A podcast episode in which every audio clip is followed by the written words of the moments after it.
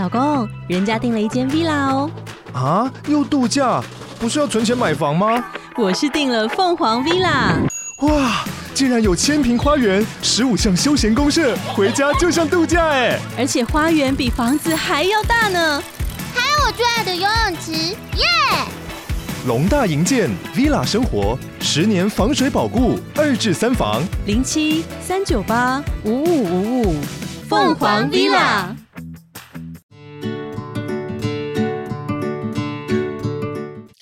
大家好，我是美貌与才华都没有，只懂星座的小鱼，很开心又在 Podcast 还有 YouTube 频道跟大家见面啦。今天呢是粉丝们敲完很久的关于上升星座的系列，今天我们要分为对宫来跟大家讲一讲你的上升星座跟你的人生有什么样的互相关联呢？那在节目的一开始呢，我们要特别感谢本集节目在月城南广告录音室录制。录音是由正成集团与菲米诺洗衣板协力完成。更多正成集团影音器材以及菲米诺洗衣板资讯，请下滑节目资讯栏。以及要温馨提醒让大家哦，我们二零二三年最新的星座日历，在十一月八号之前持续在泽泽当中募资，所以大家好好把握这一波，让你二零二三年越活越清醒、越活越开心的这一本日历，大家一定要赶快点资讯栏的泽泽连接。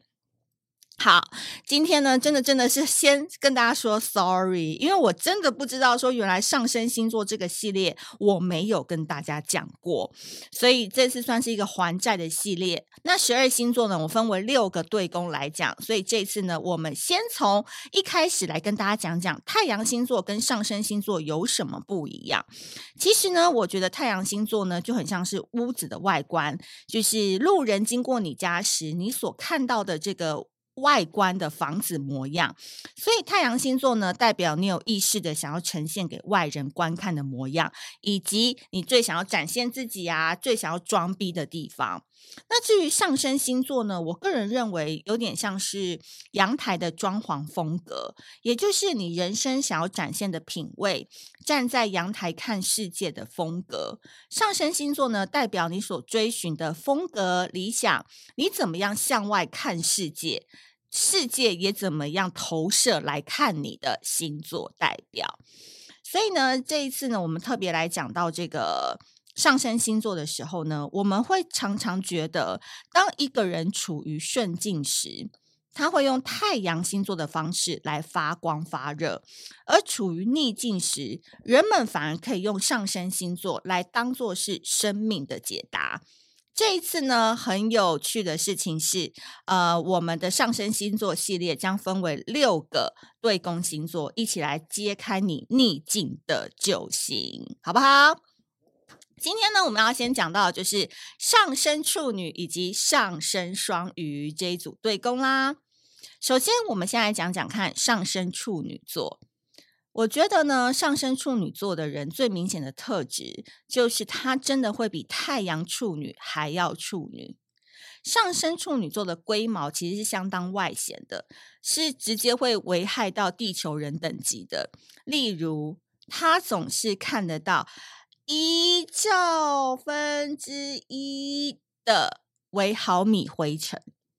上升处女的人呢，看这个世界呢，会像是一把尺，任何事情呢，都有属于他自己一套的 SOP 的流程在运行。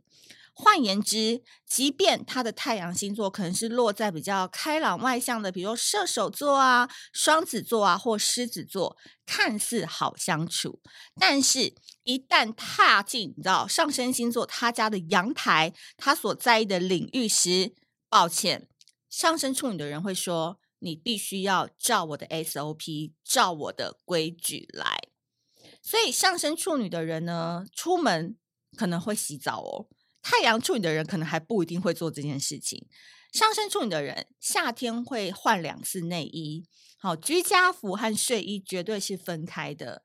但是大家听起来很龟毛，但他们很值得肯定的是，你跟上升处女的人。出去会很有面子，因为他总是把自己打理得很体面、很好看、很清爽、很整洁。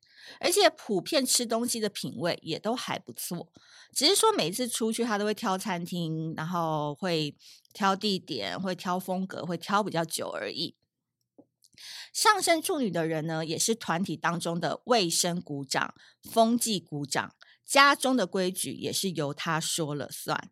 所以基本上，你要跟上升处女的人一起生活，你可能要先花十年练习放空，练习听不到他的碎碎念等等，不然你的耳朵可能真的会长茧。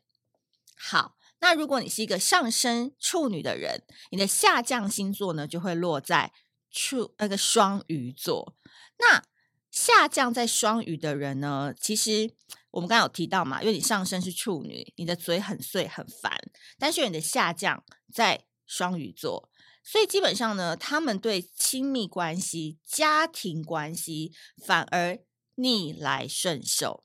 换言之，他们对内哦，他们的相处方式是，只要你愿意给。他空间让他碎碎念，你愿意听他的碎碎念，基本上他们这些人也只是念念而已，并不会因此发火。而且他们对于家人、对于亲密爱人，都是属于牺牲奉献的类型。遇到真的要他们多做，然后多去付出的事情时，其实上升处女跟下降双鱼的这样子的人格的人，他也不会反抗。你懂，就是很双鱼。好，那我们讲完上升处女后，我们来讲。处女的对宫就是双鱼座，来这边上升双鱼的小宝贝，你们在吗？好，跟我挥挥手。好，相较于这个上升处女哦，教官式的相处法哦，我觉得上升双鱼座的人则是另外一个极端，因为他们总是带着玫瑰色的滤镜在看这个世界。上升双鱼的人呢，来看这个世界，很像是一座花园。他们走到哪里哦，人缘都很好，就像一个很会采蜜的花仙子一样。他们不一定是团体当中的 C 位，但是大家有秘密都会很想跟上升双鱼的人说，有局都会很想约他一起玩，因为别人都会觉得上升双鱼的人脾气很好，个性很棒，是世界好国民。我觉得上升双鱼的人最大的本事，也是我们很佩服的一个点，就是。他在人际关系当中不插手、不冲突、好说话，这样的特质呢，让他们朋友很多，资源很丰富，桃花也是接踵而来。所以，即便他们遇到了困难，上升双鱼的人依旧会面不改色，轻描淡写的就把这个困难给解决了。你问他说：“哎，你是怎么搞定的？你也太厉害了吧！”上升双鱼的人都会睁大他的双眼说：“啊，我也不知道诶，事情就这样解决了，厉害吧？朋友多就是有这样子的好处。好，那你的上升是在双鱼座的话，你的下降星座就是在处女座。呃，抱歉哦，我刚才前面讲说那上升双鱼很厉害嘛，在人际关系当中悠游自在，但。这群人在面对亲密关系和家庭时，他们真的不是吃素的。他们对家人跟对对象的要求非常多。简单来讲，对外是好人，对内是几百人。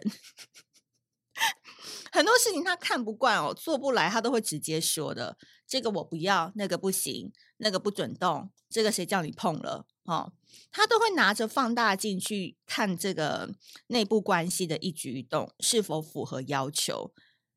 但你说好像听起来很辛苦，对不对？你自己要转念啦，因为这些人他是不会改变的。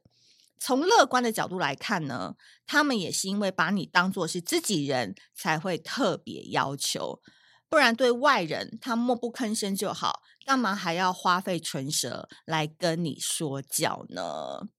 所以啊，我觉得今天呢，我们那个上升星座跟下降星座呢，我们分了处女跟双鱼来讲。其实我都觉得处女跟双鱼是一对很有趣的对宫星座，因为处女座身上其实有练那个双鱼座恋爱体质，然后双鱼座真的要击掰细节起来是比处女座还要厉害的，所以你就可以去参考。如果你上升星座是落在双鱼跟处女的话，听听看这一集有没有哪些点是讲到你心中的坎，有没有哪些点是你真的发现哇，我对亲密的人、对家人原来是这种态度。